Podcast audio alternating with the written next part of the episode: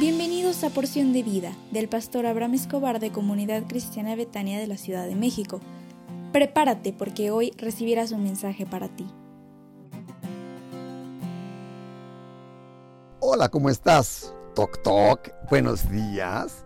Oye, qué alegría me da al despertar y decirte que Dios te presenta este día como una caja envuelta en un celofán que cuando la abras será una sorpresa para ti y sé que Dios te bendecirá. Y te quiero hacer una pregunta. ¿Cuántos amigos tienes? ¿Y qué tanto oras por cada uno de ellos? Te recomiendo que hoy decidas interceder por tus amigos. Ahí donde estás, ponte cómodo porque me gustaría que hoy pudieras enfocarte con, con el tema enfoca tus oraciones. Porque te quiero hacer una pregunta. ¿Cuánto oras? ¿Y cada cuándo oras por tus amigos? Quizá tal vez eres de las personas que te voy a poner varias opciones. Algunos dicen, no oro mucho y cuando oro me escondo por si acaso a Dios no le gusta lo que digo y me manda fuego. Otros dicen, pues de vez en cuando hago una oración hacia el cielo y me preocupo de vez en cuando por algunos de mis amigos, pero yo creo que a Dios no le gusta que yo haga oración. Otros llegan a decir, oro entre dientes, porque creo que Dios no le gusta escuchar mi oración. Dios prefiere escuchar al pastor que a mí.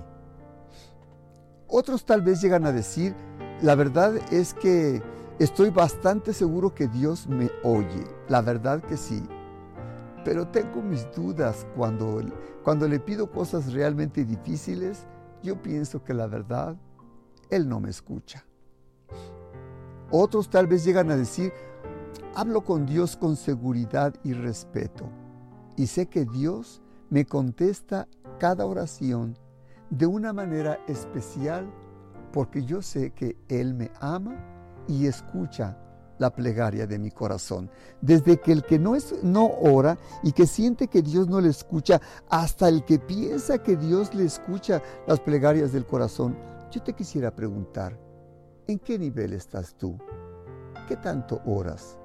¿Y qué tanto crees que Dios te escucha y crees que Dios pueda responder a las peticiones que hay en tu corazón.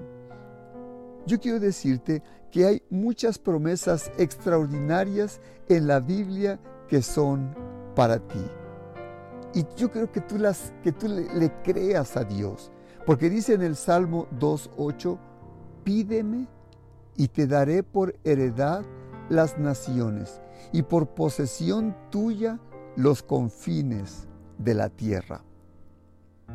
Para recibir con más fuerza el impacto de su promesa, a mí me gustaría que tú pudieras sentir y expresar que Dios te escucha y te dice, si me pides, te daré que participes en el equipo de fútbol que tú quieres. Si me pides, te permitiré que estés con los mejores amigos en esta tierra.